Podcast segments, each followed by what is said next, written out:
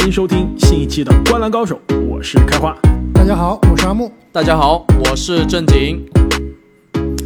感觉啊，这过去一个月啊，我们的节目啊一直在聊这个 NBA 今年的交易截止日啊。这从交易截止日开始之前，我们就开始各种揣测啊，各种流言满天飞的时候，就帮大家来开始分析了。之后交易截止那一周啊，简直新闻都没有停下来。那交易截止日之后呢，我们也给大家分析了交易截止日的买家卖家这个赢家输家。我觉得是时候我们换换口味了，再聊交易简直聊不动了。让两位有没有这种感觉？其实我还能聊得动，你还想聊？还有很多八卦没说呢杜。兰特，关键是不是关键？因为我们交易啊，你想想，今年交易可能最大牌的涉及到最大牌的三个人都还没出场，哈登没打，西蒙斯没打，波神据说也是要到全明星赛之后才能出场。就是交易是交易了，但是这三个人的效果怎么样，适配怎么样，还没看到，是不是有这种意犹未尽的感觉？而且关键是交易完以后啊，各种口水战，现在真的是满天飞。对，是真是假，是吧？阴谋论，感觉各种带节奏的翻出来之前的旧账都出来了。没错，所以我觉得啊，我是有点审美疲劳了。我我不管了，我觉得我们今天就应该聊一些不一样的。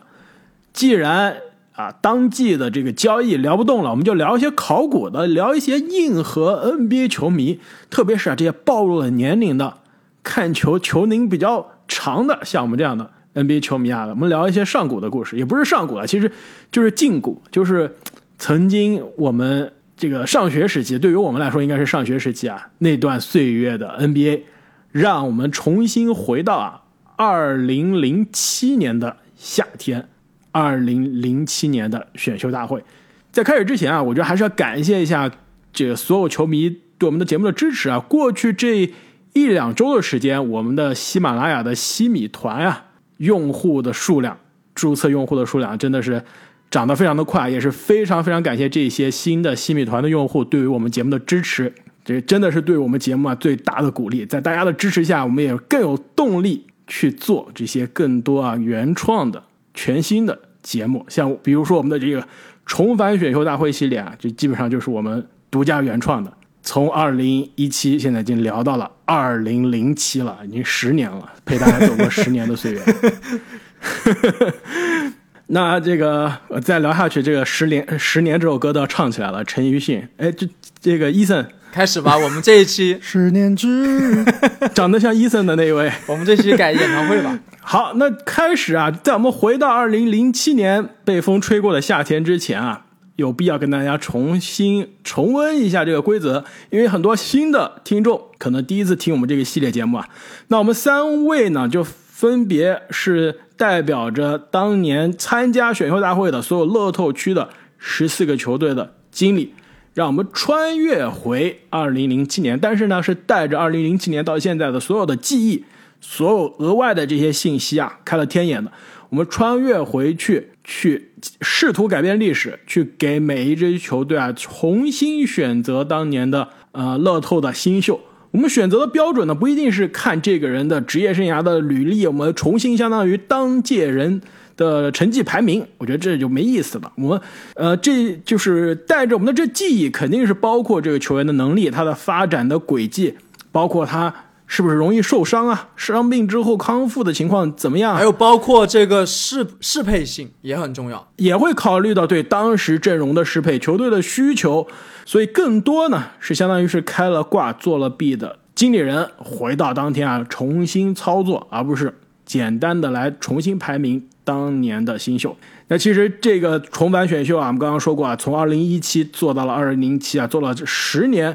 其实看到这个二零零七的名单，我觉得啊，第一有两点让我印象非常深刻啊，不知道你们两面两位有没有同感啊？第一就是这一届的水平好像有点堪忧，头部有一位大神，那真的是历史级的，历史前二十级历史前。十级的应该是前二十肯定稳，前前15十应该是你这个前我你前十这要引 引发这个论战的，你肯定是要有论战我。觉得稳的。呃，前十五也有可能会有争议，争议不大，但有可能有争议。呃，前二十绝对稳的，没毫无毫无争议啊。有前二十、前十五的历史大神，但是再往后啊，看话，如果这个哥们儿今年夺冠了，是不是稳是不是稳拿前十了？哦，今年夺冠那是稳拿前十。今年在这种情况下夺冠，对，今年这夺冠简直就是几乎是不可能完成的任务啊！现在看来，那真的是壮举啊！那这一冠的含金量肯定是妥妥的。除了这一位哥们儿之外呢，也出了可能五到六位全明星，但是总体质量啊，这届真的是很差，跟我们上一次聊的二零零八相比啊，深度少了一大截。开王，你你确定有五到六名全明星吗？呃，我怎么感觉只有三到四名全明星啊？你确定而且吗？好几名球员都是只参加过一届全明星，应该有五个是吧？我来帮你这个开始之前不不不忘名字啊，我帮你数一下，一二三四五五个，对，五个全明星啊。但是有其中有一到两名是一闪而过。或者三名可能只有只参加过一次或者两次全明星，基本上是全明星的混子级别的是吧？好了，不能再聊聊的再再太多，大家已经开始关掉了这一期节目了啊。另外一个我觉得印象比较深刻的，真的就是有点回忆杀的感觉啊。刚刚说十年是吧？这个曾经上学时候的岁岁月，我因为我们为了做这期节目，我们要把参加这一年选秀的所有球队，二零零七年进入到选秀大会之前的球队名单、状态球队的战绩、当时的适配啊，这这个状态有什么小故事插曲，当年的新闻对吧？就差把当年的这个体坛周报的这个一角剪下来看一看了。看完之后真的是回忆杀，发现这一年开始啊，真的很多名字都是好久好久没有听过了，都是当年啊这个姚麦时代我们比较熟悉的那些名字。没错，还有很多当时那种火箭、湖人，就是那几个人气比较高的球队里面那种角色球员。角色球员对，在国内人气巨高，其实水平也就那样是吧？对，你不深度关注，你根本不知道的那种人。呃，而且二零零七年那一年火箭的季后赛啊首轮也是打得非常精彩啊！我记得当年五一放假，别的人都想出去玩啊，黄金周啊，就我想跟这个跟我爸妈说，说我写作业要留在家里面，呃，我就要看火箭，我就要看这个季后赛，这个这个比出去玩好玩多了。所以我们言归正传啊，回到二零零七年的夏天啊，看看我们怎么样可以重改历史。哦，另外还有一点我忘记了，第三点让我印象深刻的，这应该是为数不多啊，同一届选秀大会两位六十个人，哎，这个正经都都会抢答了，会抢答了。六十位球员选中有两位来自我们中国的球员，而且两位都是上场打过球的，不像以前对吧？有些中国球员被选中，但是从来都没有进过 NBA，是吧？没错，而且这两位啊，其实说实话，从天赋上真不差来说啊，运动能力上来说，其实还应该挺适合 NBA 应该是中国篮球史上的运动能力天花板了。绝对的。对我们后面肯定会聊到啊，不知道会不会选到，呃，够呛我估计都选到肯定很困难。对，但是我们可以聊一下肯定，选不到的，有一个有可能。我觉得这两个球员其实在我这儿都有现代 NBA 的模板啊，我们后面会可以跟大家来分享一下。呃，那让我们回到二零零七年的 NBA 选秀大会现场。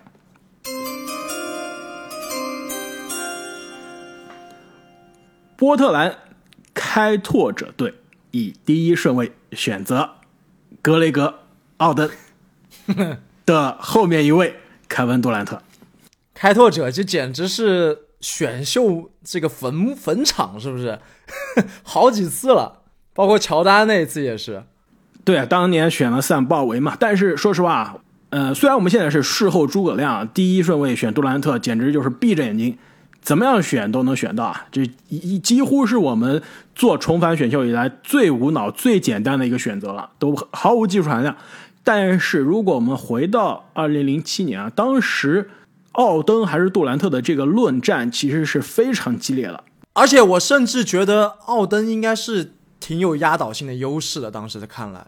当时大家觉得奥登是更稳的一个选择，因为毕竟在大学就是天才少年了，很多人觉得就是勒布朗之后最伟大、最超前的大学呃高中的球员。进入到大学第一年，跟着俄亥俄也进入到了 NCAA 的四强赛，所以当时大家觉得奥登可能啊是有一些伤病的隐患，但是他的天花板首先很高，地板肯定也不差。大家觉得杜兰特可是有可能水，虽然他当年在德州对吧，在德州大这个 NCAA 第一年也是打得风生水起，但是大家大家觉得这个哥们儿又瘦是吧，这胳膊又细，投篮是挺准的，但是铁起来挺吓人的，是不是他会水？所以当时大家觉得奥登是一个天花板高、地板也不低的选择，所以选了奥登。这一点真的不能太怪啊。而且我记得当时有个段子，就是说这个是哪个周报上面写的，杜兰特当时体测卧推好像一个都推不起来，还被受到嘲讽。当时就是那个那个杂志上面就写未来必水的几个什么高选高顺位选秀，杜兰特就赫然在列。没错啊，所以这个未来碧水的少年啊，现在在 NBA 混迹了这么多年，荣誉简直就这简直是数不尽了。四次得实没必要分王，再说了，咱们都是讨论他是历史前十、前十五的水平了。十二次全明星，呃，两次全明星 MVP，两次总决赛 MVP，再加上应该这个八次 NBA 的最佳阵容啊，NBA 的两次总冠军啊，二零一四年的 MVP，荣誉可以说是没有办法来形容杜兰特在场上的伟大。其实最近我也跟很多球迷在聊啊，聊这个就是杜兰特到底是不是 NBA 历史上进攻最全面、最无死角的球员，没有之一。你们同意吗？我是杜兰特吹，我肯定同意啊。这你你你不同意，你找一个比他更全面、得分更全面，难道是哈登吗？我觉得如果把乔丹放到现在，我认为他是绝对有这个能力开发出三分的，就开发出更强的三分。当然，当年他的三分应应该也是不差的。但是你要说就是以现状来评的话，杜兰特确实是你找不到他进攻端的缺点。没错，这进攻端几乎是万花筒啊，无死角，过了半场，任何角度、任何姿势、任何动作啊都能进。职业生涯常规赛场均二十七分、七个篮板、四个助攻，更恐恐怖、更夸张是他的职业生涯的季后赛的数据啊，场均二十九分、七点八个篮板、四个助攻，而且季后赛的这个有效命中率百分之五十三点二。可以说，杜兰特是把这个进攻的效率和进攻的多样性发挥到了极致了。刚刚你们说的历史前十五、历史前二十的球员，所以在这个第一顺位选没有任何问题吧？而且说到这个杜兰特的独特啊，我觉得他也是 NBA 历史上最好搭配的这个一当家之一。我们之前说克雷可能是现役是吧最好配的二当家，所有一当家配克雷都能配。但是我现在想一下，这个杜兰特是不是所有这个一把手是吧？进攻第一把尖刀的球队型老大里面最好配其他球员的？我现在想想，好像真的是啊。对，就没有杜兰特配不了的球员，基本上是这样子的。另外一个，我觉得现役里面跟他有点类似，当然比他可能还要差一些的，也是说可以跟任何球员搭配的，就是卡哇伊。对，杜兰特主要是他能同时兼顾有球和无球。你从战术层面来看，他绝对是最兼容的老大了。但是你要从整体看，我还是存疑啊。就是你看杜兰特换了三个队吧，基本上好像跟每个队这个前女友都是处的不是特别好，是不是？不是，我们不谈场下，我们只谈场上，对吧？只谈这个技术上层面上来说，篮球层面上来说，应该是最适配的一个巨星。没错，但是我们选秀的时候是可以考虑一下场下的，要不考虑场下，我觉得我们本届有一个时尚达人可能会被选到啊。这个当年湖人民宿啊，这个得分也挺可怕的，准全明星级别的得分能力，但是场下好像问题太多了，你们肯定不敢选，是吧？不好说。呃，不好说，今天这个看前几名，这乐透区的球员，其实到后面还是挺水的。连这位搞笑人物，这真的是湖人的喜剧人的第一代吧？连这位喜剧人第一代你们都敢选，那我觉得我们今年这个这期的后面后半段肯定是争议十足了。杜兰特最后这个选择再说一下，当年其实看一下二零一七年夏天的这个波特兰开拓者，后卫有新秀罗伊，内线有新秀阿尔德里奇，球队其实真正的老大当时还是呃大黑熊兰豆腐是吧？兰多夫，但是他当年夏天啊就要即将走人，远去纽约尼克斯了。侧翼呢，其实球队还有韦伯斯特啊、奥特鲁啊，当年这个波特兰青年军这一点零版本的这些侧翼的可以说是神经刀。所以现在看来，这个阵容啊，还真的就缺一个杜兰特这样的锋线可以就一锤定音的球员。所以你们想一下，回到我们这个如果论，如果当年波特兰开拓者真的是选的杜兰特，罗伊、杜兰特加阿尔德里奇，会不会在当年啊成为这个波特兰版本的雷霆三少？就这个三少的水平成色怎么样？能走多远？那肯定跟当时雷霆三少的成色差的有点远，是吧？但是感觉实用性其实不差，从赢球和适配的角度上来说，真的不差。关键其实是看罗伊啊，他到底这个伤病是不是你能够有所有办法控制，对吧？巅峰太短了也不行。没错，这里面有好几个如果论了，包括阿尔德里奇啊，这个早年也是因为心脏病的原因，呃，这个险些是职业生涯要打折了。但是阿尔德里奇和杜兰特搭配，你现在能看得到呀，对吧？哎对其实还啊还行，对吧？非常好啊！而且罗伊其实想想跟杜兰特，我觉得真的也是非常搭。罗伊也是一个比较百搭的一个后卫，所以这第一位的选择啊，于情于理都应该是杜兰特。阿木，第二位你怎么选？第二位其实也非常好选了，对吧？我觉得两位也应该是跟我的看法是一样的。西雅图超音速以第二顺位选择马克加索尔，没错，本届的二轮遗珠。其实当时我们说这届有一个大神啊，但是你如果考虑到当时阿木的那个测算，每届大概有一到两个名人堂，我认为马克加索尔应该也是可以进的名人堂我觉得很危险。马克加索尔应该是边缘，但是你考虑到他国际赛场的成就，考虑到是如果在国际赛场上，对没错，没有说如果，就是就是要考虑因为篮球名人堂他就是要考虑国际赛场的，就光凭他国际赛场的影响力就可以进入讨论了。再加上 NBA 的总冠军，再加上 NBA 的最佳防守球员，再加上 NBA 的一阵，那这个妥妥的。妥妥的啥？妥妥的名人堂吗？我觉得妥妥的妥不是名人堂很妥，我觉得我觉得还有一点，有一对，点不是百分百。边缘。他跟他哥哥比，其实还差一些。哎，其实这个讨论我觉得非常有意思啊。其实之前我记得在这个 Rainer 上面，这比尔西蒙斯他们也进行过讨论，就是大家和小家到底哪一个职业生涯的成就更好啊？其实我觉得这个，我觉得可能是小加索尔他的职业生涯的巅峰长度没有他哥哥大加索尔那么长。但是我觉得小加索尔他职业生涯也有一两年就是 NBA 最好最全面的中锋，比如说他二零一三年是联盟的最佳防守球员，但是当年居然最佳防守球员没有进最佳防守一阵，这这也是当年闹出来一个笑话，因为一个是媒体投的，一个是教练投的。但是呢，二零一五年他变成了联盟的一阵中锋，二零一三年其实是联盟的二防和二阵中锋，所以几乎是双一阵水平的中锋，那就是那个时代在联盟最好的中锋之一了，最全面的中锋之一了。他哥哥，大加索尔，我印象中没有哪一个赛季可以说他是在他那个位置上，无论是大前锋还是中锋，是最好的球员，对吧？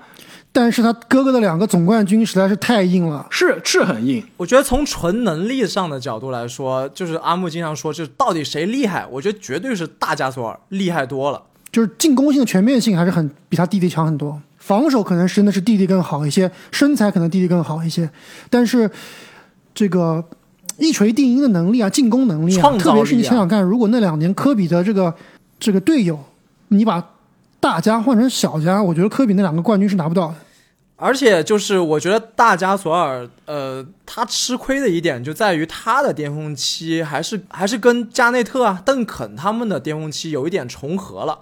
小加索尔还是占了稍微年轻一点的便宜，就拿到这个刚刚开花说的这些这么多的个人荣誉。而且更关键嘛，小加索尔也有 NBA 的总冠军，虽然没有他，但是他的总冠军的成色跟这个他哥哥总冠军成色不是跟你对，根本是相比的。对吧？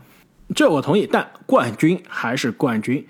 呃，另外一点啊，就是这个两个兄弟之间啊，当年可是在这 NBA 交易场上啊，这个交易截止之前是互换的东家，而且当年灰熊把大加索尔送去湖人的时候，换来小加索尔的签约权，小加索尔可是没有在 NBA 打一场比赛。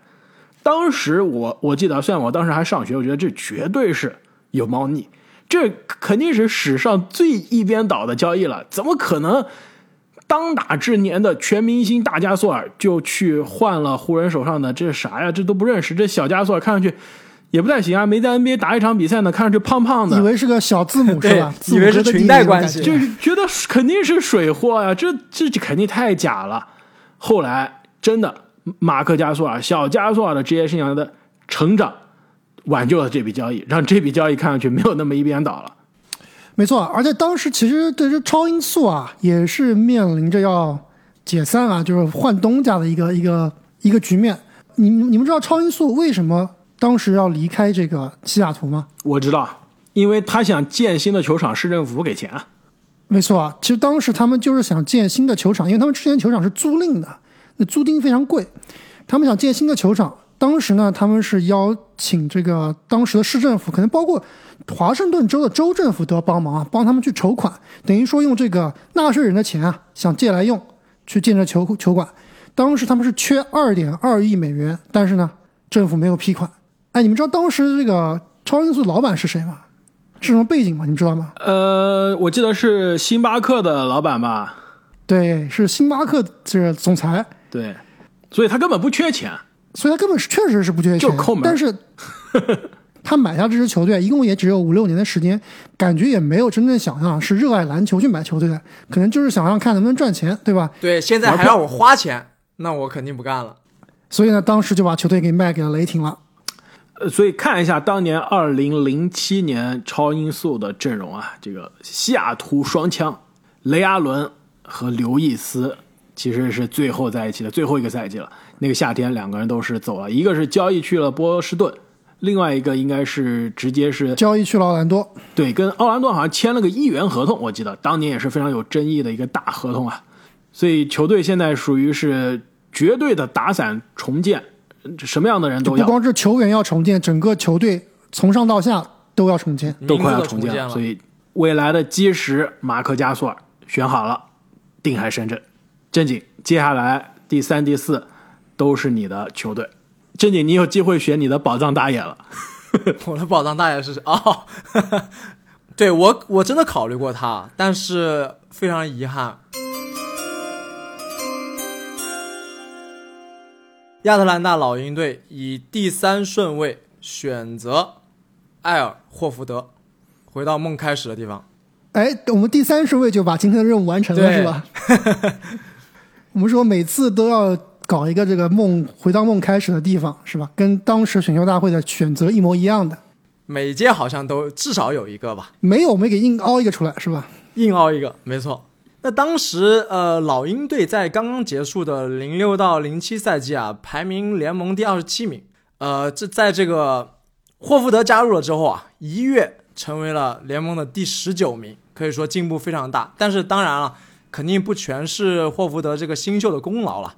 但是他第一年进入 NBA 就拿下了基本上是十加十的数据。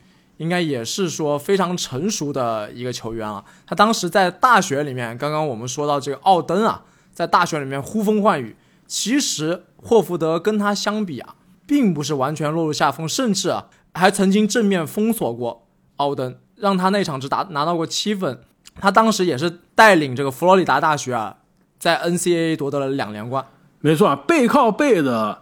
这个 NCAA 的冠军啊，其实真的是非常难。我们之前啊，去年三月份跟大家讲过这个“疯三”，就是美国大学疯狂三月的这个节目啊，其实当时就说了，这一场定胜负真的随机性太大了，能连续两年夺冠，这几乎是不可能完成的任务。但是霍福德就做到了，而且呢，这个两连冠的佛罗里达大学的这个篮球队啊，今年二零零七年的。这个选秀大会也是乐透，好多人被选中了，霍福德就是第一个，没错。而且霍福德啊，我们一直都在说他就是一个所谓的球盲鉴定器，就他本身的基础数据啊不一定非常的耀眼，非常的夸张，但是他总能给你的球队带来非常大的帮助，是一个万金油式的存在。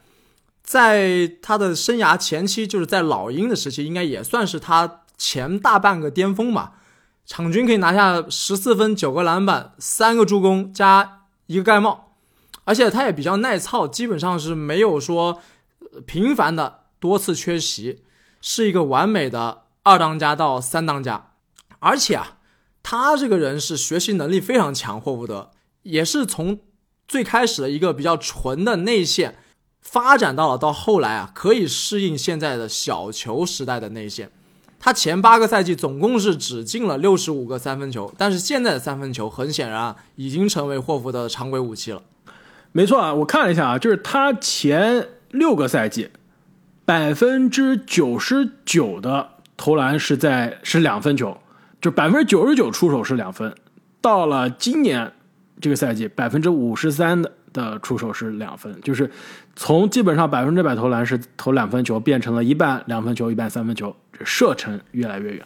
而且呢，其实这个霍福德啊，我觉得他的这个排名呢，他的这个荣誉啊，还有一点点是受到他的这个集体荣誉的影响，就是在 NBA 的集体荣誉的拖后腿。我觉得他其实是很容易可以成为一个冠军或者总决赛球队的，比如说三当家，就是当年追梦的这种角色的，其实非常的完美。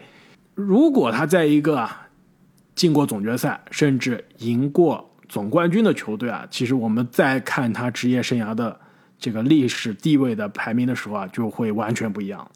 没错，他巅峰在老鹰的巅峰那几年，如果不是在老鹰混日子，如果是去一个真正的强队啊，说不定真的就有总冠军了。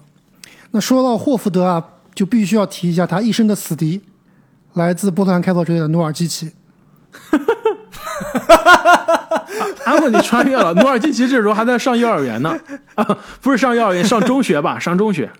我刚才又查了一下，这个我们俩的赌约啊，努尔基奇和霍福德今年到底谁的上场时间更多？截止到现在，努尔基奇场均上场时间二十八点二分钟，霍福德场均上场时间二十八点三分钟，哇，所以真的吗我还是领先大开花。但是你的这个，霍福德 YYDS 啊但是你的这个领先的优势已经从上一次你报菜名的时候七八分钟的领先优势，现在只到零点一分钟了。你怕不怕？我不怕，因为罗伯特威廉姆斯受伤了，霍福德最近还是应该可以刷一阵一阵子的。没事，我们到这个赛季末再来看，到底这两个人上场时间谁更多。那下一个还是我啊，孟菲斯灰熊队以第四顺位选择乔伊金诺阿，正经，你这个叛徒，你居然没有选你的宝藏大爷，这让我非常的意外啊！我 留给你们呀。这个当时啊，这一支孟菲斯灰熊队有这个大加索尔，有鲁迪盖伊，当年这也是有这个小麦迪之称的鲁迪盖伊，然后包括有年轻的洛瑞。其实这个阵容啊，你看上去还不错。但是呢，这个洛瑞呢，他是属于这种大器晚成的球员，当时应该还是寂寂无名。嗯，所以呢，我有两个选择，就是一个呢是选择一个后卫打主力，这样洛瑞可以打替补；那另外一个呢就是选中锋，因为我们带着记忆的话，就是保罗加索尔是有可能会走的，而而且呢，本来要来的这个小加索尔又在前面被选走了。所以啊，我最后抉择了一下，还是决定选一个中锋，选了诺阿。这个诺阿啊，就是大家可能不了解他的球员，回忆起来可能就会觉得他是一个可能史上最水或者是第二水的双一阵，是吧？应该就是最水的。哎哎，我觉得就是最水的我我觉得不是最水了。首先，最水的双一阵是小乔丹，小乔丹，这是毫无疑问。其次，我觉得他的这个双一阵是史上最被低估的双一阵之一。哎。其实这就是我想说的。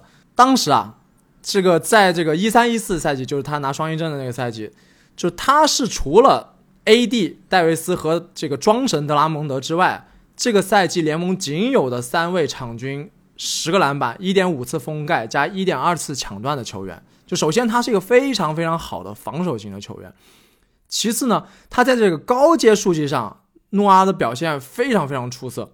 他的 MVP 的积分当赛季是排在联盟第四的，我们当时这个排第三的这个泡椒其实就被我们吹过很多次。那排第四的诺阿其实当时应看起来也是非常厉害的，而且防守对需要需要这个澄清一下，就是排第三的泡椒不是那一年排的第三，是是我们就是二零一九年的泡椒排第三、啊被我们拿出来曾经排过排过第三。对，吹你知道当年的这个现在是 NBA 硬核对答时间，你知道当年的第一、第二、第三分别是谁吗？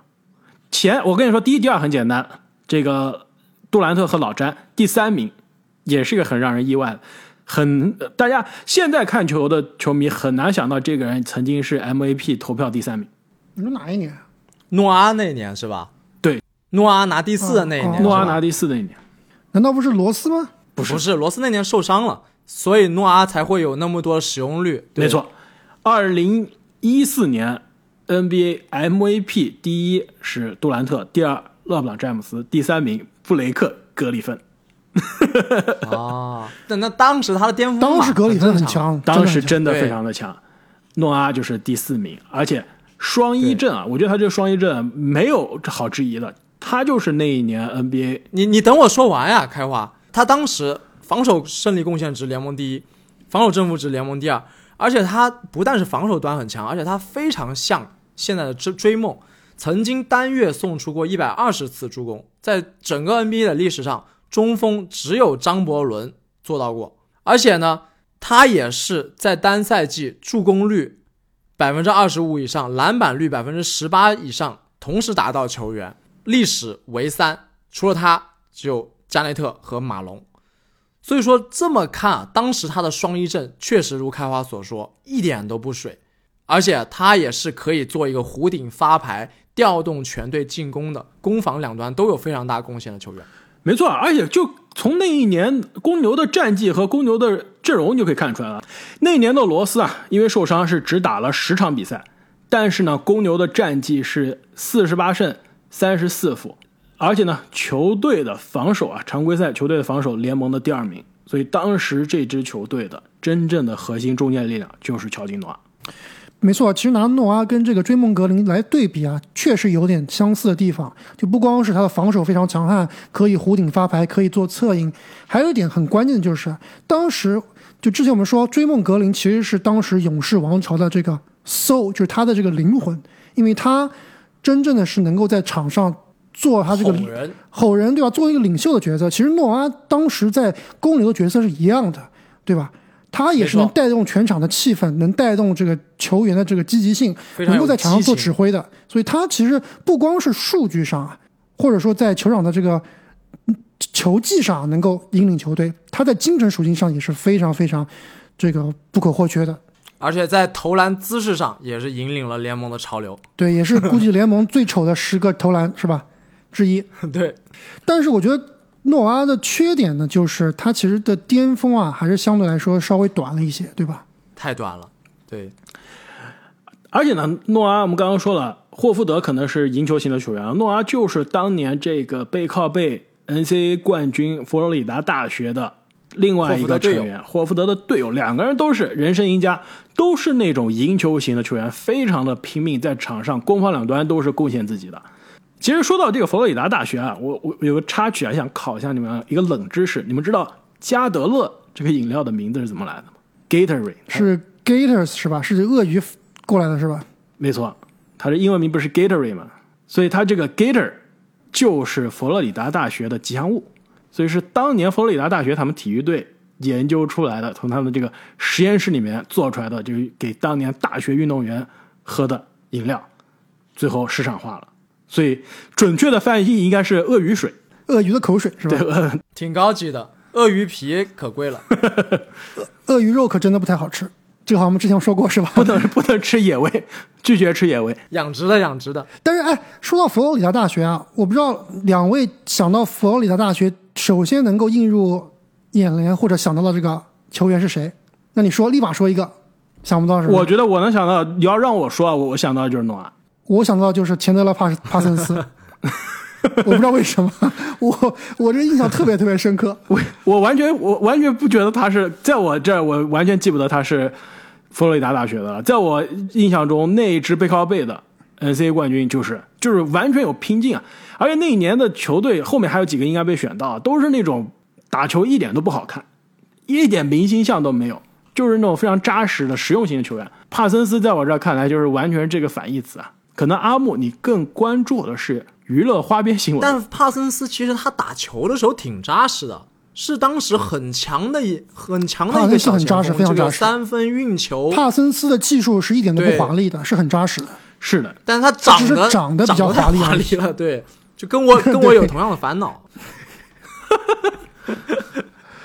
那下面到我了吧？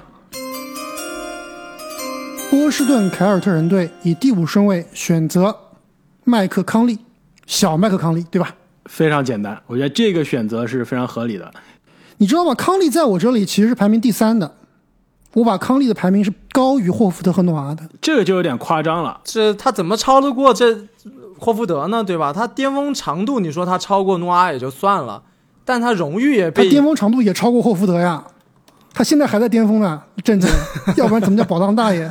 不，但他开始的晚啊，对不去？年职业生涯第一次进全明星，他巅峰开始的晚啊，所以你算总长度不一定有霍福德长的。其实我们现在说这个灰熊的历史第一人啊，很快就是这个莫兰特了，对吧？但是之前莫兰特来之前啊，灰熊的历史第一人其实还是有点争议的，到底是康利呢，还是马克加索尔，对吧？这就足以证明，对于整个一个篮球球队啊，他的历史第一人竟然能排不到我们这届选秀的前三名，我觉得也得说不过去。是这个祖上穷，对吧？那也是也是，但是迈克尔康利在第五顺位被淘汰，我觉得绝对是有点淘到宝了。当然，对于这支波士顿凯尔特人啊，其实选谁都意义不大，因为什么呢？因为他们这一届啊要组成三巨头了，所以他们啊不管这里选到谁，肯定是要交易掉去组三巨头的。那当时呢，他们在第五顺位选到的是杰夫格林，立刻呢就把杰夫格林啊送到了这个西雅图超音速，是雷阿伦交易的筹码之一。所以这里啊，波士顿凯尔特人给波士顿凯尔特人选球员啊，肯定是不用考虑适配性的，主要是看选来这名球员怎么好不好卖，可以卖给谁。没错，这个每一支球队啊，其实我都给他写了他的这个需求。其实到波士顿第五顺位，我写的就是没有需求，就看怎么好卖怎么选。不是就看超音速要什么，我们选什么。因为当时这笔交易到了交易啊、到了选秀大会现场的时候，已经基本上敲定了，就是帮超音速在选人。而且呢，超音速当时也是做好了唐岛重建的准备，基本上选的就是谁的天赋高，虽然看上去可能不靠谱，但是只要天赋高、打球华丽就行了。所以选的呢是杰夫格林、康利啊。一方面是已经在第四顺位被灰熊截胡了，另外我们现在回回过来看啊，康利有一点扎实了。太扎实了，嗯，不够不够华丽，可能超音速啊不喜欢。但是你想一想，如果当时超音速在第二顺位选的是马克加索尔，你是不是就要改变策略了？对不对？是不是就应该选个康利跟他配对？超音速灰熊，超音速灰熊说不定就不走人了。康利说实话，职业生涯真的一直是被低估啊。去年替补进入到全明星赛，职业生涯第一次，三十三岁第一次进入到全明星啊。在那之前，基本上是出了名的，这个媒体最喜欢说的 NBA 史上没进没有进过全全明星阵容的最强的球员。最优秀的球员，我觉得可能是之一啊，不一定是绝对是最强的那一个，但肯定是全明星遗珠最好的那一批。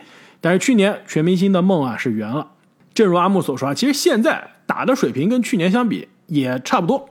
而且康利绝对是一个赢球型的球员，打法打法极其的不华丽，但是呢，攻防俱佳，对吧？头脑非常清楚，身体素质啊虽然不爆炸，但是呢，头脑非常清晰。所以我觉得康利是一个非常非常被低估的球员。我觉得他的价值甚至是高于这个霍福德的。诺阿嘛，他的巅峰确实很很强，但是他的持久性跟这个康利比起来还是差得太远了。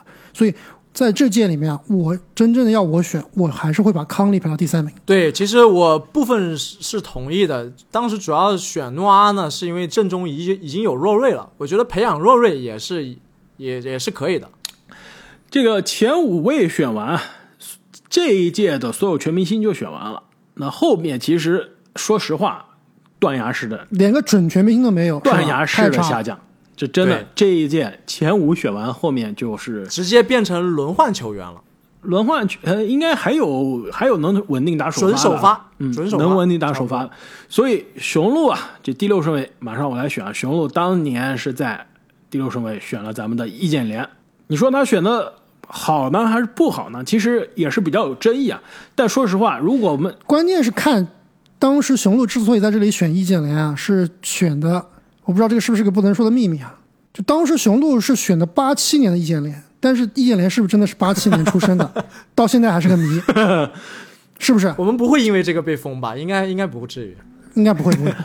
我想说的是，我我其实是想帮雄鹿开脱啊。我说，你看技术我们是开了天眼做了 B 过来的，你选到雄鹿这个位置，也选不出比易建联好太多的球员，对吧？你比如说，你在这个顺位还能选到霍福德，还能选到呃康利，那真的这个落差太大了。其实你现在能选到的球员，跟咱们易建联相比啊，也不是好特别多。我觉得，即使客观的说，对，如果不是这个环境啊，或者是说这些英语的问题、啊、文化的因素，对吧？文化的问题啊，性格的因素对，我觉得易建联如果打出来的话，绝对是论真正的实力的话论，实力、是值得这论。天赋，我觉得真的差别不大。而且我现在要选的这个人啊，跟他的类型、风格、位置也可以相比。密尔沃基雄鹿队以第六顺位选择塞迪斯扬，是不是？低配易建联，是不是？这肯定是低配易建联。今年交易市场上的小班花，是不是？没错，而且这这个从身材啊、打法呀、能力啊、位置上来说，真的是可以跟我们的易建联相比啊。塞迪斯杨当年的这个七六人在第十二顺位选到他，大家是觉得七六人是捡到宝了，当时觉得是选了一个年纪非常年轻，这个呃上限非常高，而且非常有全能的这个表现，有可能有全能表现的这个一个前锋啊。但是没想到，这哥们儿当年是上限高啊，现在变成了地板超级高。而且呢，你们知道吗？塞蒂斯扬是二零零七年的所有新秀中出场打比赛打的最多的职业生涯第一名，常规赛出场的时间职业生涯第二名，仅次于杜兰特。职业生涯总得分第三名，职业生涯总篮板第四名。耐操确实也是一个非常优秀的天赋。而且更关键啊，他现在也是到了现在，依然是 NBA 的争冠的球队，想要在今年交易截止日，对吧？聊着聊着又回到交易截止日了，大家争相想要的空间型的四号位和五号位，而且去年在公牛，对吧？三十二岁了，打了这么多年，场均十二分、六个篮板、四个助攻、一点一个抢断、零点六个盖帽，所以啊，就是你从这个 NBA 的这个风格的转变啊，从未来考虑，他这样的小球五号位、空间型四号位只会是越来越吃香。而且当年的这支密尔沃基雄鹿，后场有场均二十六点七分的里德和当年大家中国球迷非常讨厌的莫不传、莫威廉姆斯，所以他这个锋线啊真的是缺人，塞蒂斯亚就能把易建联的这个位置啊顶上。明尼苏达森林狼队以第七顺位选择格雷格·奥登，这回是真的格雷格·奥登。真的假的？开华，我觉得你犯了一个大错误。你开始下稿了。为什么？虽然说啊，我们之前说，比如说我们那天那一届选罗斯那届啊，我们是说我们知道罗斯他可能是有玻璃属性，对吧？所以呢，我们要好好的对待他，要尽量让他尽量避免受伤。但是我觉得奥登啊，他是没有办法避免，我也是这样避免不了的。为什么避免不了？就是大家都知道他要受伤啊，当时大家已经知道了，但是你选罗斯的时候是不知道罗斯会那样受那种大伤的。对，奥登其实他这个身高，他这个体重，首先啊就是非常非常的，就之前我们也说了，很多体重大的内线球员啊，他的职业生涯的长度不会很长，对吧？就比如说我们的姚主席，其实他的巅峰时期啊也并不是非常长，也是最后啊饱受伤病困扰，被迫退役，三十岁三十岁出头。奥登其实是比姚主席更夸张的，就是他这个体重是更更大，对吧？而且呢，我之前听这个杨毅老师的节目，好像是他的节目吧，说过啊，就当年奥登来中国的时候啊，他看奥登这个走路就跟普通人不一样。我们知道胖虎走路就是一摇一摆的，跟大大家不太一样，所以胖虎为什么一直大家把胖虎跟奥登有点像联系到一起呢？就是当时奥登其实他走路也是有一点不太不太正常。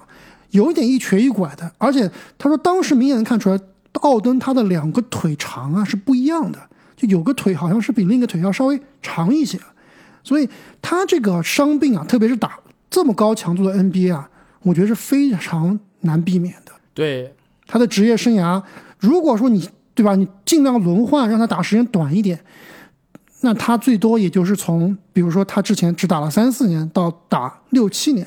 我觉得还是对于他来说啊，有点浪费，而而且很难到达人们对他期待的高度啊。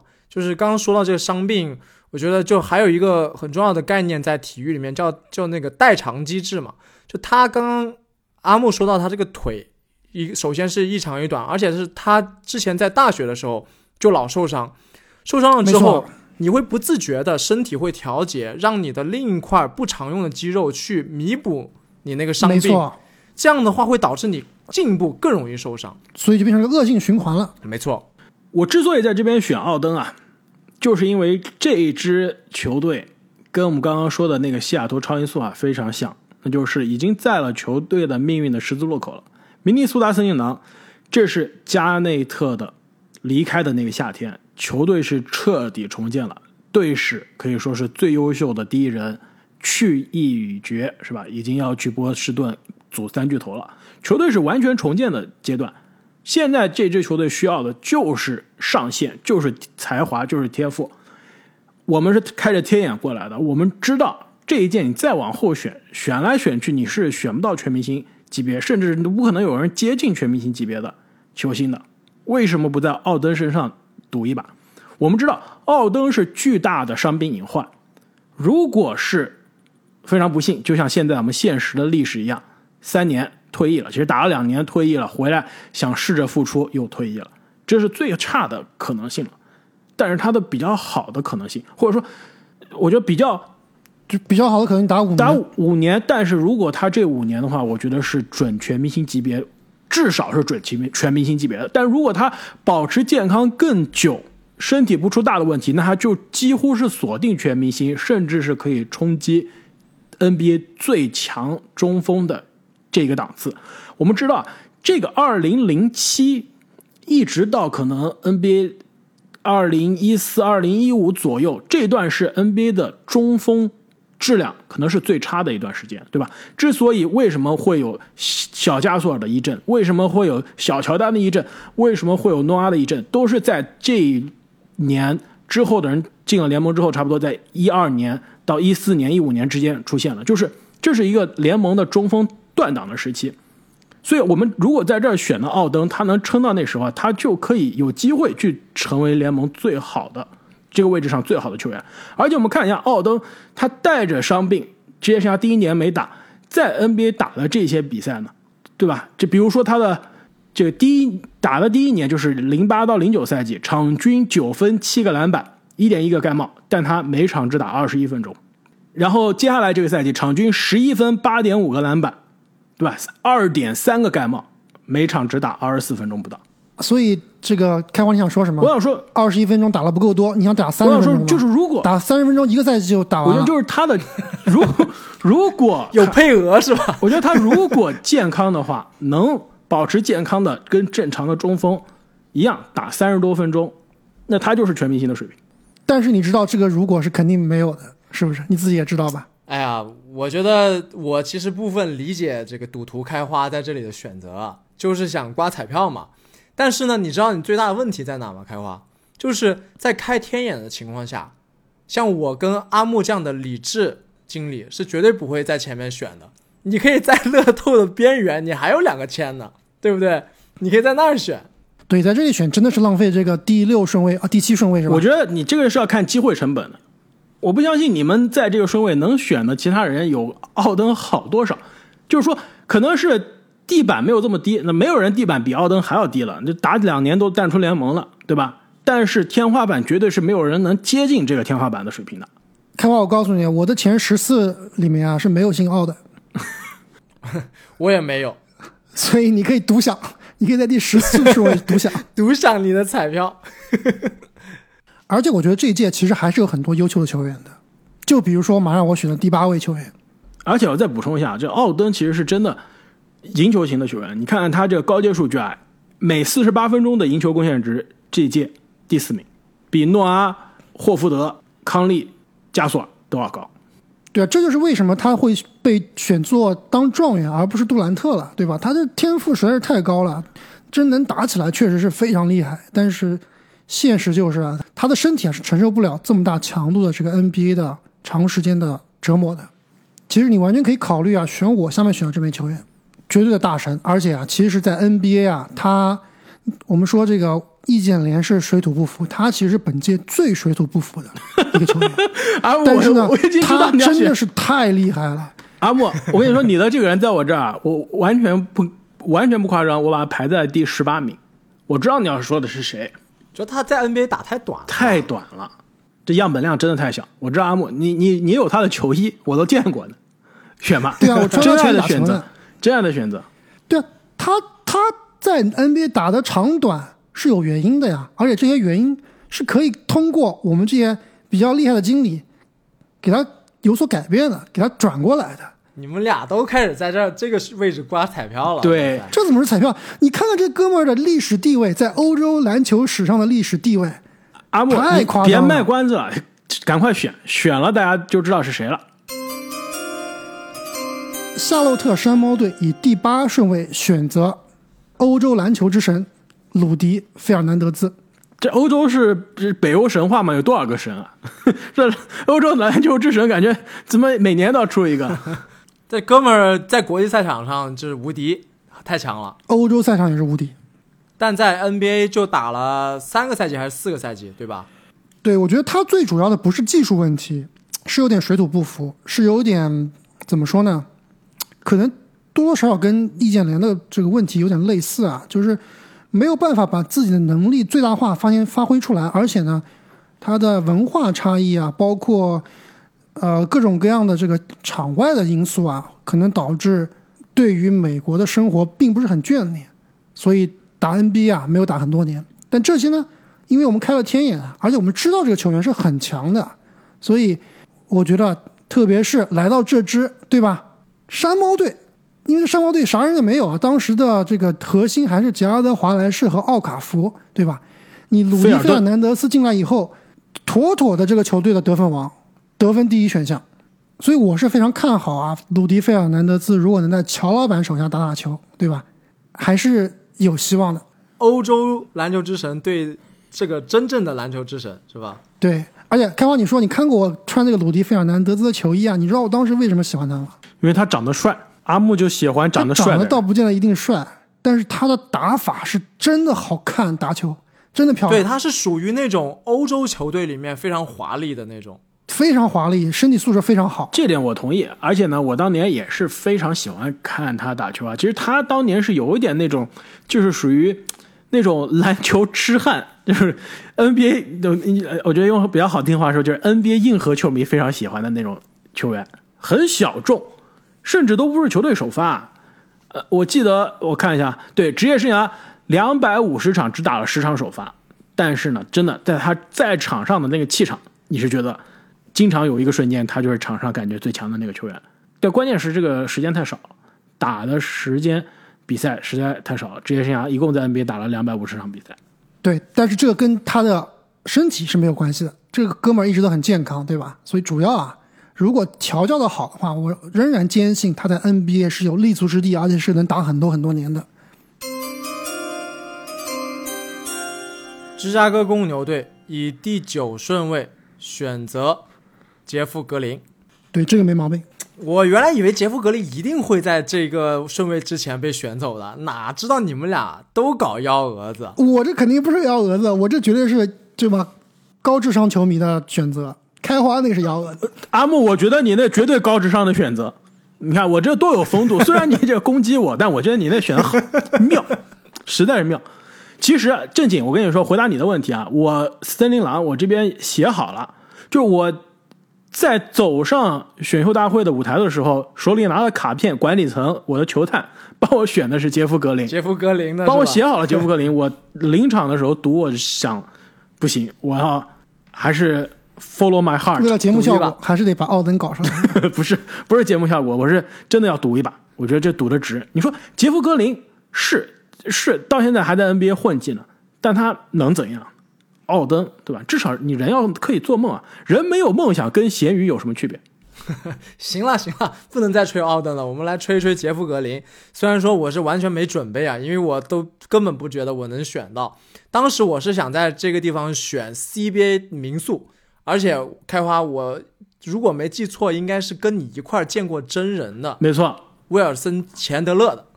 我本来想选他的，我们俩看过他踢足球，对，在那个纳什慈善赛上面看过，手长脚长，非常高大高大，一个侧翼，就非常适合这只公牛，因为这个后公这只公牛它的后卫啊，其实已经有心里奇、本戈登了，也不太需要。而且之后呢，我们还会有这个罗斯威少那一届可以选，侧翼有罗尔邓，呃，所以呢，要么就像他原来选这个乔伊金诺啊，选个内线，要么就选一个可以打多个位置的，呃，有防守有三分的这样的多功能的三 D 型球员。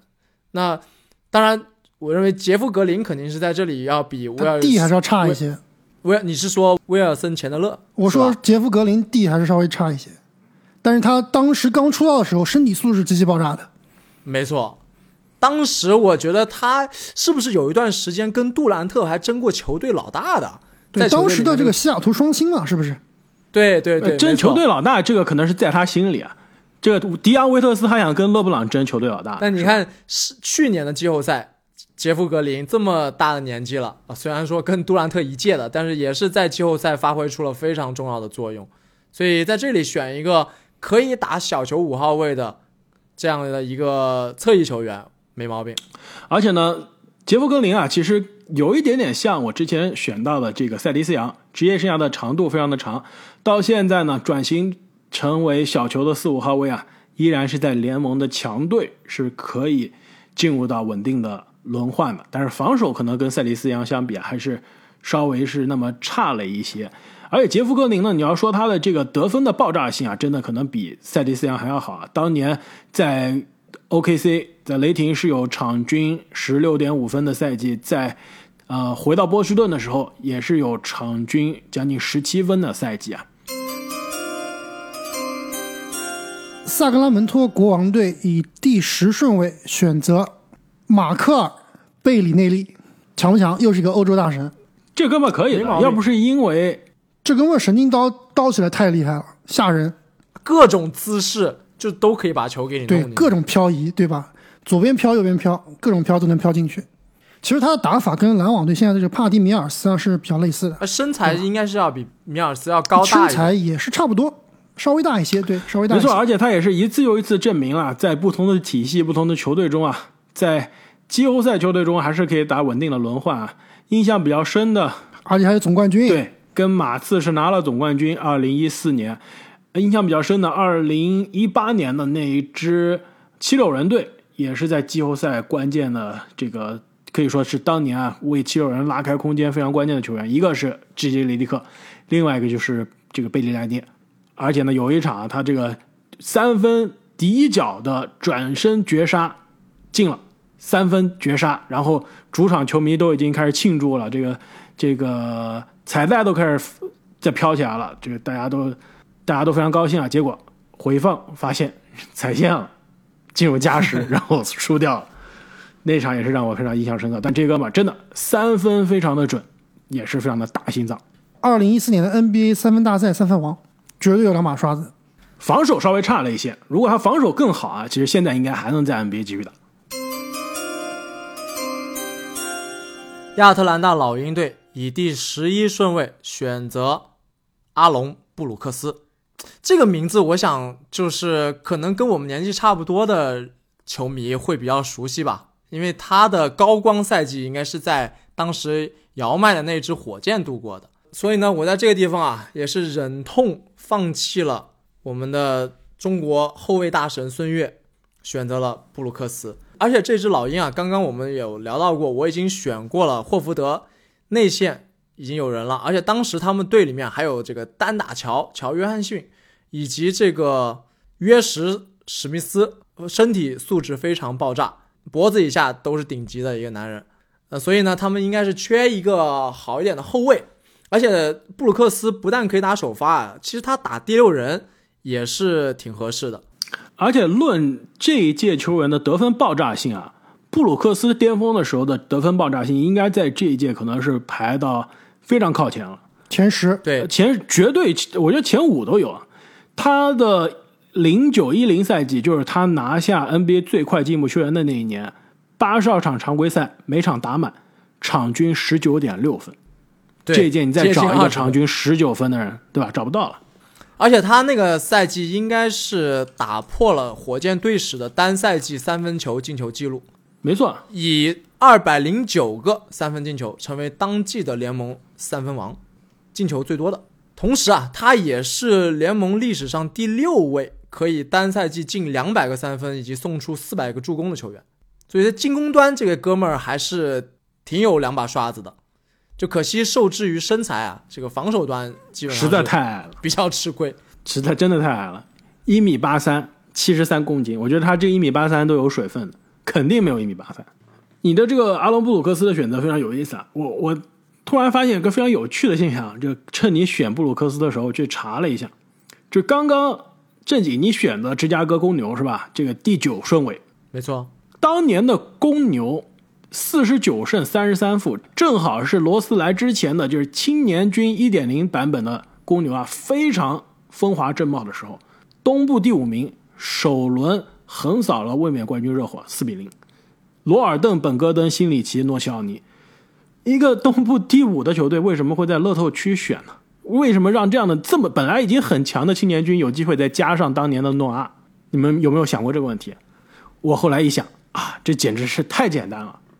你们想啊，能来选乐透的都是烂队啊，但是这么多烂队中，是不是感觉失去了少一位我们非常熟悉的很烂的球队？我觉得少好几个烂队，是不是？有一个尼克斯在哪里？就是尼克斯呀、这种两，这二十一世纪的前十年的铁定烂队，最烂的稳常年稳定烂队，尼克斯为什么没再选呢？所以我想啊，肯定是尼克斯无脑把自己的首轮无保护送出去了。然后我就翻了一下历史的教科书啊，二零零五年尼克斯把他的零六年的无保护首轮、零七年的无保护首轮送走了，送到了公牛，换来了艾迪库里。换来了库里，还不是那个库里，是埃迪库里，就是当年那个大胖子，大库里，真正的大库里真。正的大库里。所以尼克斯啊，真的是非常稳定的操操作啊，再一次错过了自己可以在首轮的乐透选人。选择奥登的机会但是也，不亏，他们最后还是得到了诺阿，是不是？对上亿的代价签来了诺阿，毁掉了自己的球队，也把诺阿的职业生涯的口碑弄差了。其实如果没有尼克斯的那个合同啊，诺阿的职业生涯口碑肯定比现在还好，好不是还好，是好很多。对，被一个垃圾合同给坑了。费城七六人队以第十二顺位选择，其实我非常的意外啊，这个球员还没有被选，杰拉德·杜德利。你搞笑你是？为了他的更衣室领袖才能选的是吧？你们在剩下来的球员中再选一个，就是现在杜德利应该是今年没有在 NBA 球队上了，去年还是在湖人呢，就是在这种这两年还能在冠军球队有球员，就是冠军球队饮水机的是吧？当饮水机的，真的还这不仅是饮。水机啊，这是更衣室的保障，啊对吧？哎，你别说，七六人还真缺这么一个更衣室保障啊！需要一个靠谱的，对不对？需要一个老大哥，不抢风头，但是在更衣室说话算话，而且呢，球星、年轻人都听他的，这一点就非常重要了。我觉得你把杜德利在更衣室的作用给神化了。我觉得他根本没那么大作用，他跟这个哈斯勒姆完全不是一个类型的。杜德利呢，你要说他这几年真的就是场均几分的那种水平，跟湖人是拿到了冠军，但在场上是没有什么作用。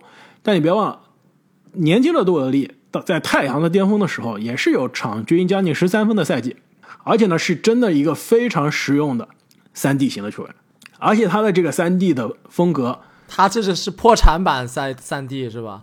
哎，一点不破三板。他的职业生涯的三分球命中率，你们猜一猜？他的三分球是三是挺准的第第年轻的时候非常不错，老了之后腿脚不很行了，凶，但是防守卖力啊。技术就那样，嗯，很卖力。对，不百分之四十，职业生涯百分之三十九点三的三分球命中率，每场进一个，对吧？后面都是基本上每场的上场几分钟，你现在最后平均下来还能每场进一个的职业生涯，百分之四十的命中率，身材至少是从三号位可以防到四号位，那这样的球员其实就是在联盟可以打很多年，可以在季后赛球队用得上，防守其实非常的卖力，不失位。当年在季后赛有一场，我记得打七六人，对吧？当时还在篮网的时候是防谁？把对面的这个应该是防西蒙斯吧，好像是防西蒙斯那一年，我印象印象中是他把西蒙斯有一场防的非常的糟糕啊，西蒙斯也是险些，因为那那一场的西蒙斯真的是内心崩溃了，他他会搞心态，对吧？他会搞你心态。没错，而且那也不是很多年前啊，那就是二零一九年的时候嘛。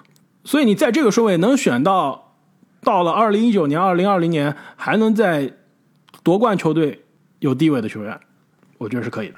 但是他这个他这个地板确实还行吧，他的天花板实在是太低了，这天花板跟地板应该缝一起的。阿莫，我刚刚在奥登那个选择，我选了一个下线可能是立刻退役，上线可能是联盟 MVP。你说我选的不好，我这边选了一个，所以这两个人都不能选，大开大合我这两个。我这现在选了一个就是下线在联盟在球队只能上场一分钟，但还能在总冠军球队更衣室至少有一席之地，上线基本上就是。呃，连全明星的边都占不到，你还说我选的不好？你说我到底怎么样选才能让你满意？开花，你等会儿听听我怎么选的。我这里最起码有两个人跟他的功能不能说功能类似吧，但是绝对是比较强很多的。对，我觉得我们这一届啊，我确实是因为这一届人的原因，我觉得就是导致我们，而且精英效应吧，导致我们就是对他职业生涯的长度放的权重有点多了。太多了。对对，其实应该看一看这些人在他巅峰的那几年到底有多强了。在我这里也确实有好几个人，至少就是拉出来是有一战之力的，不像杜德利这种基本上。我有一个人是可以吊打杜德利的，绝对吊打。不知道正经你下面能不能选到？我给你推荐一个呗，正经我给你推荐一个职业生涯有场均十七点四分的赛季，有职场职业生涯场均十七点九分的赛季，打球风格跟正经还非常像。我给，你别推说荐给正经这哥们儿，其实我要我选，我绝对把他放在杜德利前面。啊，我也是虽然说他有点对吧，搞有点搞笑，对吧？喜剧人嘛，但是对吧？还是开花好还是很继续选好用的。嗯我已经没有签了，我最后可以提名几个。我现在还有一个签啊，我下面这个球队选的我也是非常纠结。其实我想把贝利啊放在这个位置选，非常适合我下面这球队，但结果被阿木截胡了，让我这边非常的非常的尴尬。嗯，让我好好想一想啊。开花，你这个签选不选的好，对你的这个职业生涯非常的关键。没事，我已经在职业生涯作为经理人选了奥登了，我职业生涯的这个 地板已经非常低了，是吧？天花板又被杜德利所限制。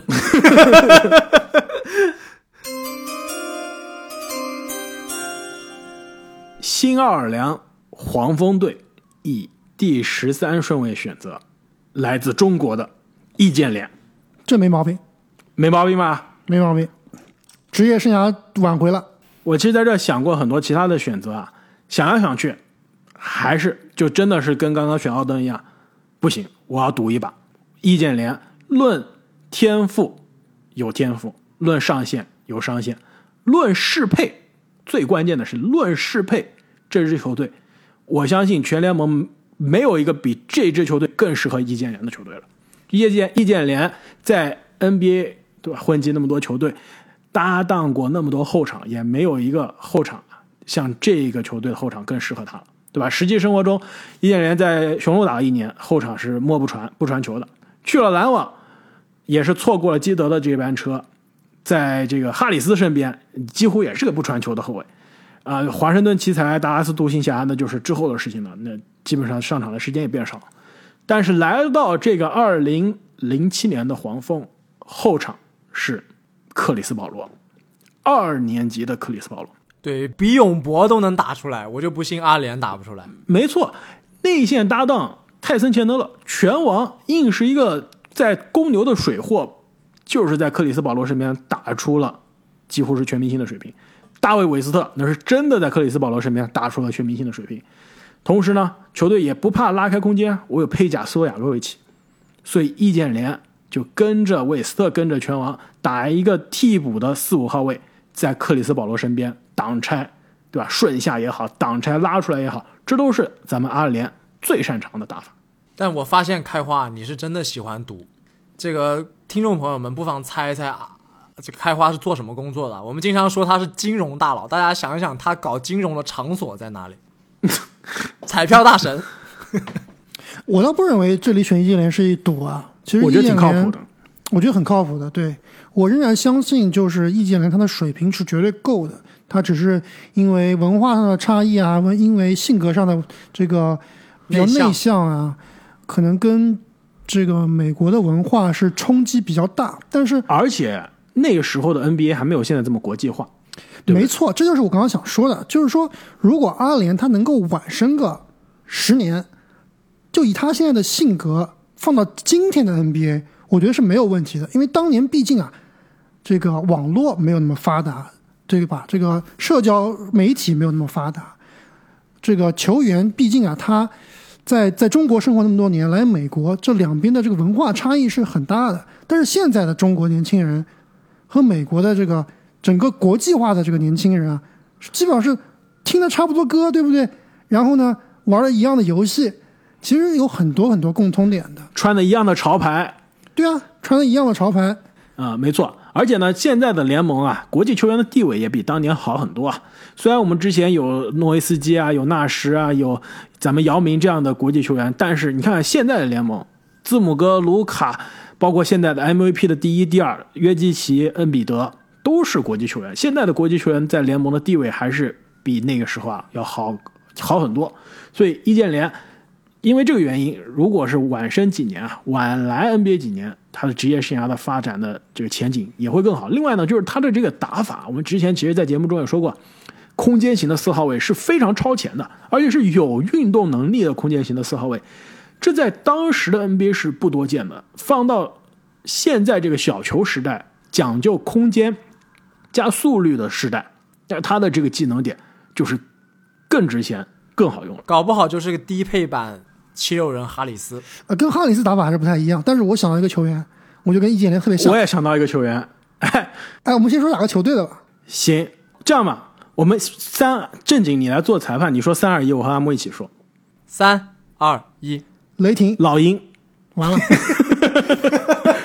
不是你说的是科林斯啊？科林斯肯定不行，科林斯比阿联硬太多了。你说的贝兹利吗？我说的是贝兹利，对，啊，那你太小看我们阿联了。不你太小看贝兹利了，贝兹利很强。阿联零九一零赛季在篮网的第二年，场均十二分，七点二个篮板，这就是现在贝兹利的水平，对不对？这不就是现在贝兹利的水平吗？我说的易建联的上限是可以达到约翰克林斯的这个水平的。不一样，我觉得克林斯还是跟阿联的打法不一样。克林斯是那种就非常凶悍的那种，这个身体素质的身体素质爆炸的球员。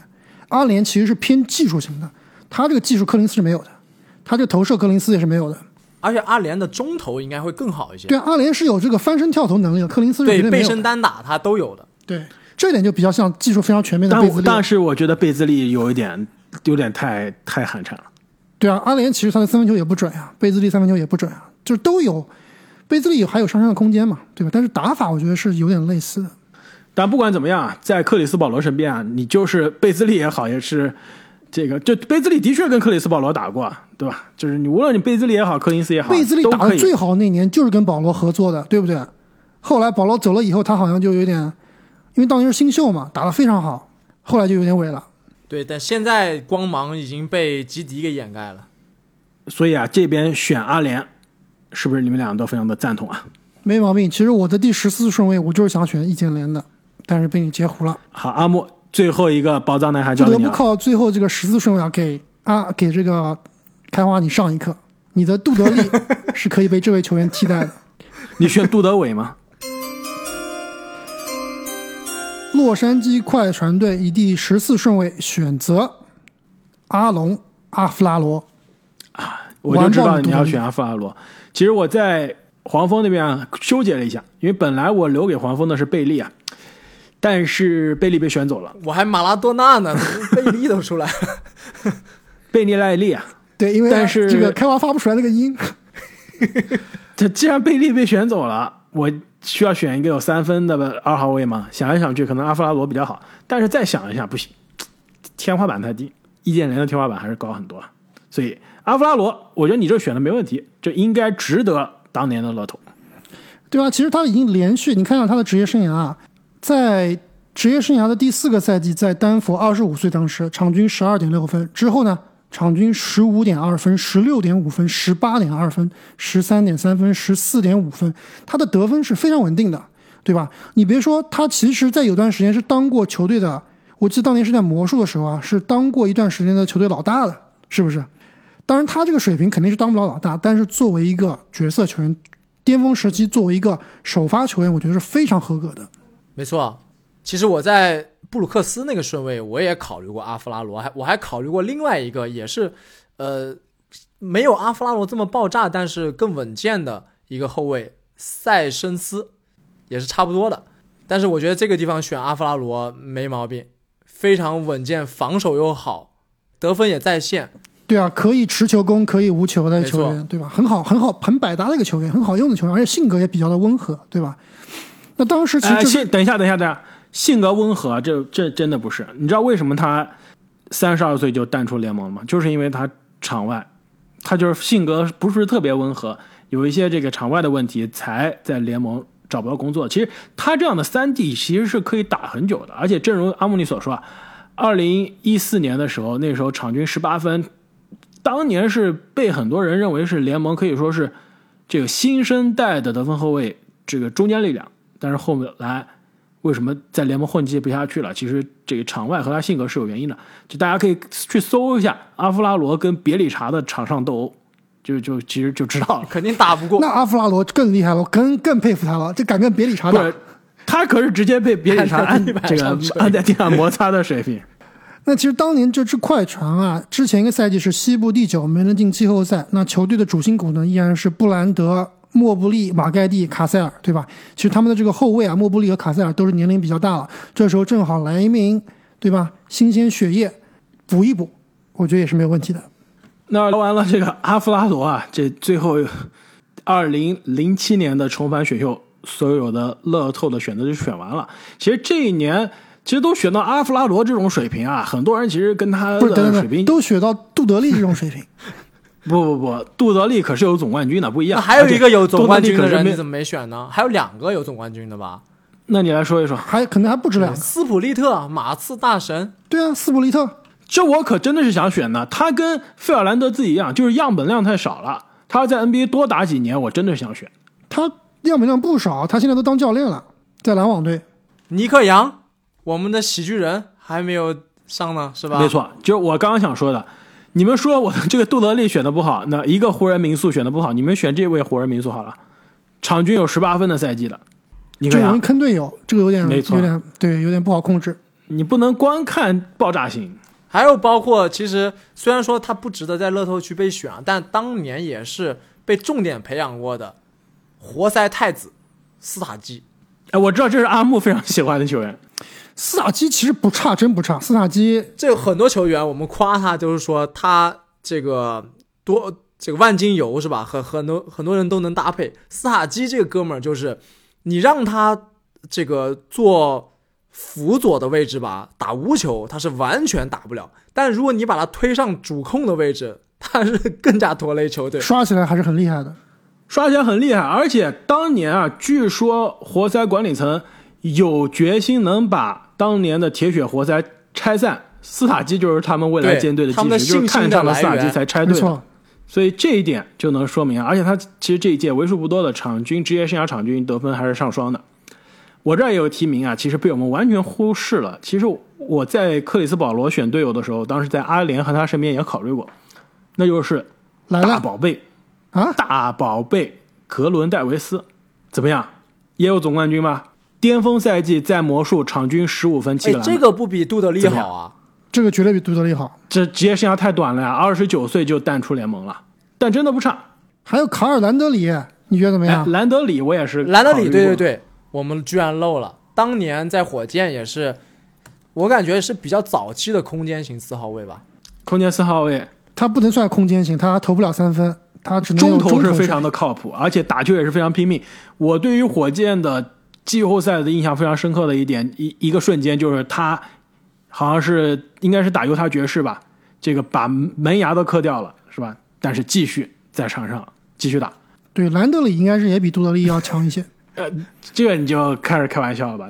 那绝对碾压啊！巅峰是更强，但是职业生涯为什么兰德里二零一六年到现在都没有在 NBA 再打过球了，对不对？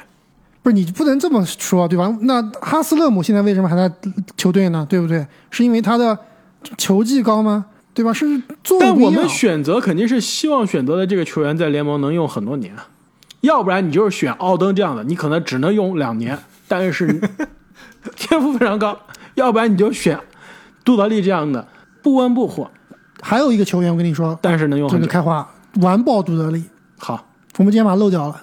连长，哦，哇，对对对对对，连长巅峰时期可强五了，十一分，是不是？而且那温暖的笑容跟今天的嘴哥一模一样。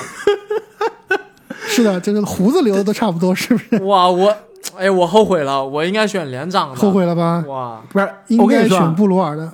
布鲁尔这个，我跟你说，我太了解了，我被布鲁尔受伤过太多次了。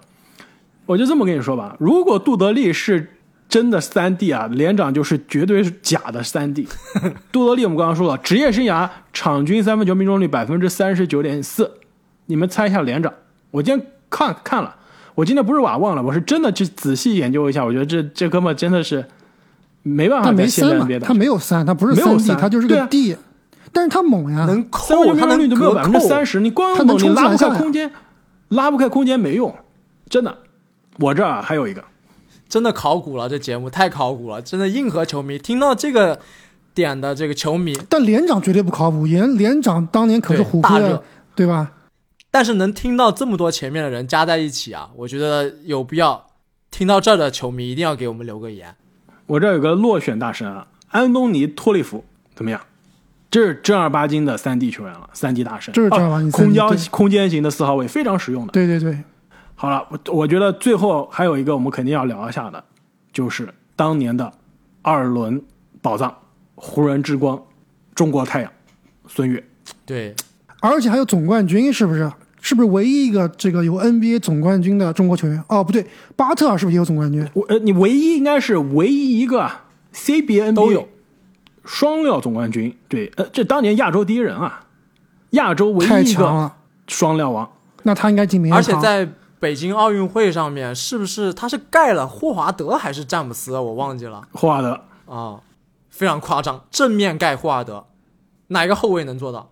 孙悦玩他，也是成为了当年 大家解说的这个茶余饭后的这这谈资啊。所以，其实刚刚我说了啊，这个孙悦，我给他找了个现在 NBA 的模板，要不要听一下？先让我想一下，本西蒙斯，对，没错，就是本西蒙斯，是不是？不，本西蒙斯比他大多了，还是大多了。而且孙悦其实有投射的，本西蒙斯是完全没投射。我倒是想到一个啊，他的模板，吉迪，没错但是，吉迪投射可能更好，我觉得吉迪投射稍微再好一些。对，孙悦在 NBA 就是他是敢投，不一定准。那也比西蒙斯强。那就就冲着这一点已经是超越西蒙斯了。对，但是吉迪的三分球呃投射不是特别好吧？但是比的确啊，呃比孙悦是当年的孙悦是好。而且吉迪的视野肯定要比孙悦强多了。嗯，但是就是这个以他为目标去发展，其实是有这个模子的，是是有这个成长的路径的。好了，我觉得我们不能再说了，要 不然大家真的不知道我们在说谁了。那这 NBA 啊，二零零七年的重返选秀大会啊，就跟大家聊到这里。不知道有没有什么落选的、遗漏的宝藏少年啊？宝藏现在真的都是宝藏大爷了。这也请大家在留言区中告诉我们。那最后呢，也是按照惯例跟大家再分享几个最近的呃非常有趣的、精彩的听众留言。我先说一个感人的吧，闽南小子爱篮球，最近刚刚给我们的留言说，三剑客未来以来已跟听三年了，从二十八到三十一，不知道能否听到四十岁，是不是很感人？四十岁估计选秀大会要选到这个张伯伦时代了。对，希望在，但真的希望我们这个组合，包括我们之间的这种合作也好，友谊也好，到四十岁，难道只到四十岁吗到？时候回头看这条留言，肯定很很珍贵，友谊肯定不止四十岁啊。我仔细看了一下我们所有听众朋友们最近的留言啊，大家其实讨论的很多热门还是在我们这个交易截止日的这些分析啊。